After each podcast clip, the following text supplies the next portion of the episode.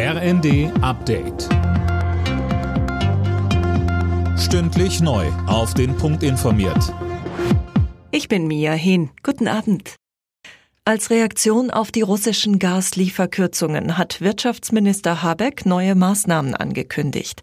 Er will den Gasverbrauch im Strombereich und in der Industrie deutlich drosseln.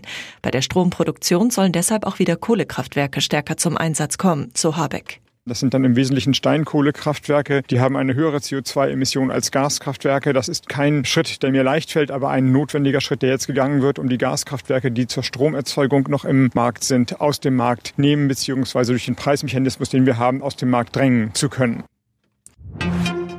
Das Feuer in einem Waldstück in Brandenburg breitet sich immer weiter aus. Hunderte Bewohner der Kleinstadt Treuenbrietzen mussten ihre Häuser und Wohnungen verlassen. Die anderen bereiten sich ebenfalls auf eine mögliche schnelle Evakuierung vor. Es brennt seit Freitag. Aktuell sind mehr als 100 Hektar Wald betroffen. Marco Köhler, der Landrat des Kreises Potsdam-Mittelmark. Also nach der Stabilisierung am gestrigen Tage waren wir ja guten Mutes. Heute Morgen in den frühen Morgenstunden hat der Wind stark zugenommen, kommt aus Richtung Süden und drückt jetzt in den Hochwald. Also wir haben jetzt erhebliche Brandlast. Aktuell muss man ganz deutlich sagen, dass wir versuchen, Schadensbegrenzung zu betreiben und wir haben den Brand aktuell nicht unter Kontrolle. Nach einem heftigen Streit unter den Delegierten hat die AfD ihren Parteitag in Riesa vorzeitig beendet. Anstoß der Debatte war eine EU-kritische Resolution.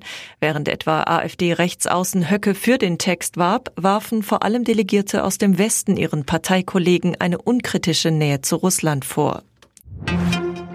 Die erste Hitzewelle des Jahres hat am Wochenende weite Teile Deutschlands mit extremen Temperaturen im Griff gehabt. Spitzenreiter ist eine Wetterstation im brandenburgischen Cottbus. Dort wurden 39,2 Grad gemessen.